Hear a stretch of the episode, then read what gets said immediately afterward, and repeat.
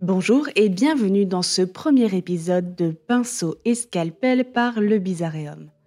Ce format permet de s'intéresser à des œuvres qui touchent à l'histoire de la médecine et parfois à la mort sans grande surprise. Aujourd'hui, nous allons nous intéresser à un tableau assez incontournable dans l'univers médical, la transfusion de sang de chèvre peint par Jules Adler en 1892.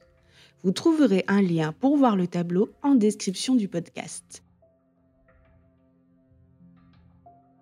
Tout d'abord, qui est Jules Adler? C'est un peintre né en 1865 et décédé en 1952.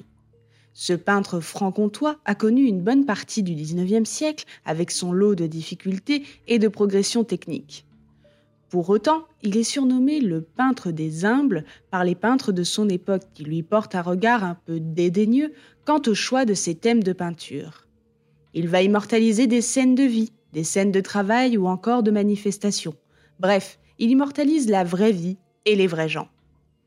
C'est un peintre du peuple et dans son sens noble du terme. Adler a connu également pendant sa vie l'exclusion, et en particulier pendant la Seconde Guerre mondiale, car étant juif, il ne pouvait plus exposer ses œuvres et subissait, comme bien d'autres, toute loi et restrictions mises en place à cette époque sur le territoire. Il parle beaucoup dans ses lettres de son vécu durant cette période, du port de l'étoile jaune à sa démission du Salon des artistes français en 1940 en signe de protestation face aux interdictions liées aux artistes juifs. Il est le témoin de nombreuses périodes, de la transition du 19e au 20e siècle avec ses luttes sociales et son industrialisation, aux deux guerres mondiales, tant à la première avec toute sa violence, et la seconde de par les vexations et brimades qu'il a subies, se couronnant par sa déportation dans l'hospice de la rue Picpus, annexe du camp de Drancy. Une vie mouvementée qui se retrouve dans ses œuvres et ses dessins. Penchons-nous sur le tableau. Une femme est allongée sur un lit de fortune avec plusieurs hommes en tenue habillée et tabliers pour certains. En arrière-plan, des hommes écorchent des chèvres et une femme est visible, une infirmière, qui s'affaire à préparer des éléments médicaux.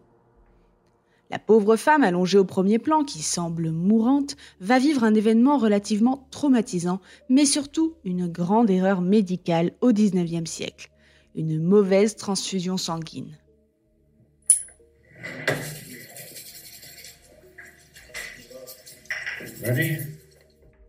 Le tuyau, partant de l'artère de la chèvre, ferait son chemin jusqu'à la veine de la patiente pénétrant la peau de lait par une petite canule.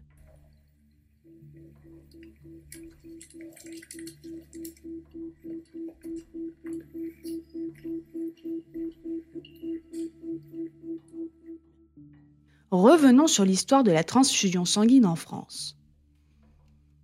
En 1670, Jean-Baptiste Denis, un jeune médecin parisien, tente de soigner un malade mental par transfusion de sang de veau. Le décès du patient amène le Parlement à interdire toute transfusion. Au XVIIe, plusieurs rapports et archives parlent de ces tests de transfusion d'animal à homme. Des tests comme bien souvent effectués sur des renégats à l'époque servant de cobayes pour des pratiques médicales.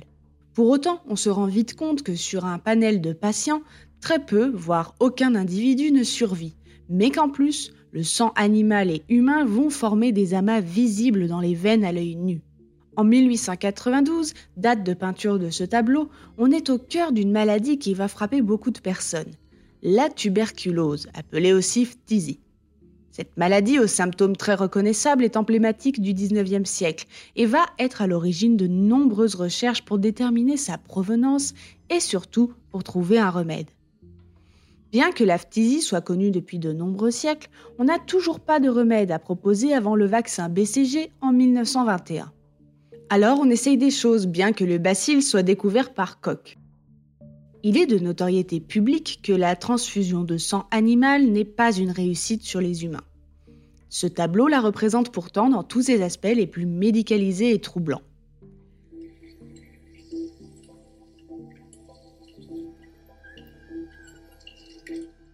En En 1902, l'Autrichien Karl Landsteiner découvre les groupes sanguins avec le système ABO qui va ouvrir la voie vers la transfusion moderne et son perfectionnement au fil des années. Revenons-en au tableau. Le médecin à l'origine de la commande du tableau et figurant de façon certaine dans ce dernier est Samuel Bernheim, qui s'est déjà illustré dans l'étude des tuberculeux et qui a publié sur divers sujets en lien avec ces derniers. Des publications allant du traité clinique à la fin du 19e à la radiumthérapie dans la tuberculose pulmonaire durant la première moitié du 20e. À l'époque du tableau, bien qu'une partie du corps médical savait et soutenait que le mélange de sang animal et humain ne pouvait fonctionner, eh bien cet acte a continué. Pour autant, ce tableau monumental représente l'acte et surtout une équipe qui va mettre en place un protocole pour mener à bien ce dernier. Cette scène, qui pourrait être bien plus sanguinolente, permet un contraste intéressant avec la blancheur des draps et de la peau de la patiente, ou plutôt de la mourante. On retrouve chez elle ce contraste qui était très recherché en art et en beauté au XIXe siècle, en lien avec les symptômes visibles de la Une peau blafarde qui s'oppose au noir corbeau de ses cheveux, faisant penser à une dame aux camélias. Des cernes et des lèvres marquées, presque bleues des clavicules que l'on devine saillantes dans les étapes d'émaciation du corps en lien avec la maladie. À elle seule, la malade modèle représente ce qui était apprécié et recherché en termes de beauté durant une partie du XIXe siècle. Des standards autour de la maladie qui ont marqué les usages en termes de beauté, puisque ce contraste recherché était bien plus visible chez les malades que chez les bien portants. La lascivité du mourant de la tuberculose se retrouve dans la littérature et l'imagerie romantique de la maladie au XIXe siècle, une maladie qui emporte, comme on le dit, les meilleurs en premier. Mais par les meilleurs, on n'entend pas ceux qui sont les plus bons, mais bien ceux qui sont les plus beaux, autrement dit les jeunes. La phtisie, ses symptômes et les résultats visuels de cette dernière jouent un rôle prépondérant dans l'aspect romantique de cette maladie et sa représentation. Pour autant, ici, on assiste à un acte bien souvent fatal que l'on utilise du sang de chèvre, de mouton, voire de chien. Bien que les chercheurs le sachent, ce tableau montre une obstination dans la recherche d'un remède pour la phtisie. Pour autant, ce tableau a permis à Jules Adler de se faire un nom et une clientèle. Pour la méthode, certains disent que le peintre s'est inspiré de plusieurs cadavres pour composer le portrait de la femme en cours de transfusion. On se doute qu'il a été immergé dans l'univers médical pour représenter cette scène. Penchons-nous sur un texte tout à fait intéressant qui s'appelle De l'injection du sang de chèvre comme traitement de la tuberculose, méthode de Bertin et Pic. Il a été publié en 1891 et sa lecture intégrale est possible sur Gallica. On y trouve un exposé qui pourrait faire frissonner. On y apprend tous les essais faits sur les animaux pour leur inoculer la tuberculose, comme les chiens forcés de respirer des crachats de tuberculeux afin de voir s'ils attrapaient la maladie ou non par voie respiratoire. On y découvre les essais faits sur les phtisiques des tuberculeux avec des essais de transfusion de chèvre provoquant des douleurs très fortes au lombaire de certains cobayes humains. On y apprend l'horrible essai du docteur Bompard, médecin en chef de l'hôpital de Vitry, qui transfusa 40 grammes de sang de chèvre à l'aide du transfuseur Colin dans la veine céphalique droite d'un phtisique. Immédiatement, le visage de l'opéré se cyanosa au point de devenir noir, sa respiration devint de plus en plus haletante, le pouls petit, une sueur froide lui inonda alors le visage. Après une scène aussi effrayante, le calme se rétablit et le malade urina un litre d'une urine presque noire.